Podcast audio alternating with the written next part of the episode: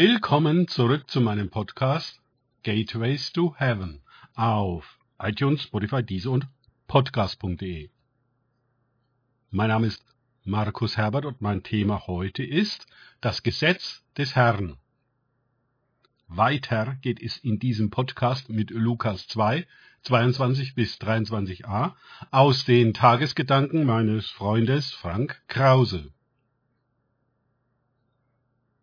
Und als die Tage ihrer Reinigung nach dem Gesetz Mose vollendet waren, brachten sie ihn, also Jesus, nach Jerusalem hinauf, um ihn dem Herrn darzustellen, wie es im Gesetz des Herrn geschrieben steht. Lukas 2, 22 bis 23a. In diesen und den folgenden Versen wiederholt sich der Hinweis auf das Gesetz Mose bzw. des Herrn ganze fünfmal. Das muss uns auffallen.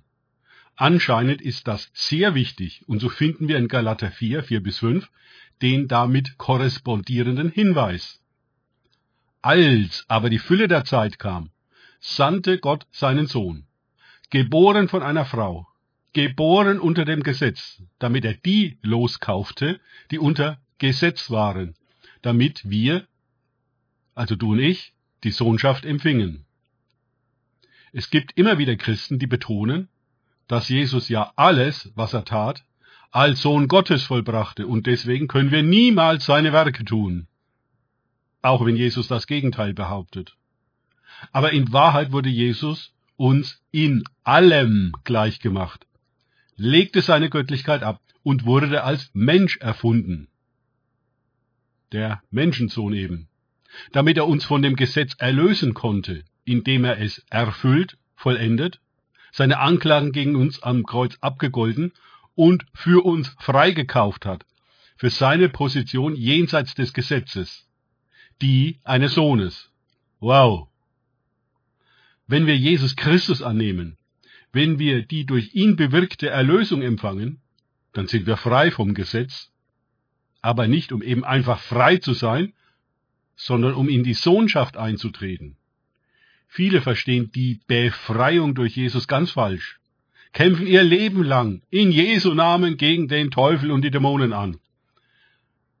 Aber haben sie die Erlösung denn wirklich bestimmungsgemäß angewandt und sind in die Sohnschaft eingetreten? Galater 4,7 sagt, also bist du nicht mehr Sklave, sondern Sohn. Und Tochter natürlich. Solange wir nicht in die Sohnschaft eintreten, empfangen wir nicht den Geist des Sohnes, indem wir rufen, aber lieber Vater. Galater 4,6. Und sind weiterhin als Unmündige versklavt unter die Elemente der Welt. Galater 4, 1 bis 3. Ich fürchte, weite Teile der Christenheit befinden sich genau in diesem Zustand. Ich empfehle Galater 4 schön, langsam und betend zu lesen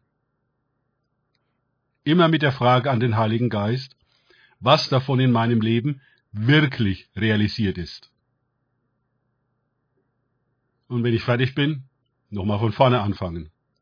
Das Gesetz ist für die Waisenkinder, die Adamssöhne, die selbst sein wollen wie Gott, ohne Gott.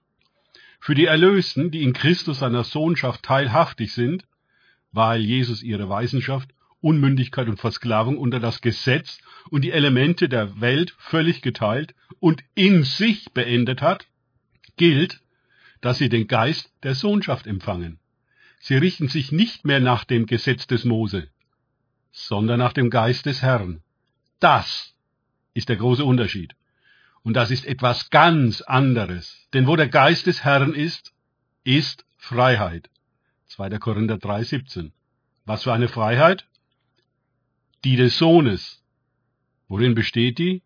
Mit aufgedecktem Angesicht die Herrlichkeit des Herrn anzuschauen und in sein Bild verwandelt zu werden, von Herrlichkeit zu Herrlichkeit durch den Geist. 2. Korinther 3,18.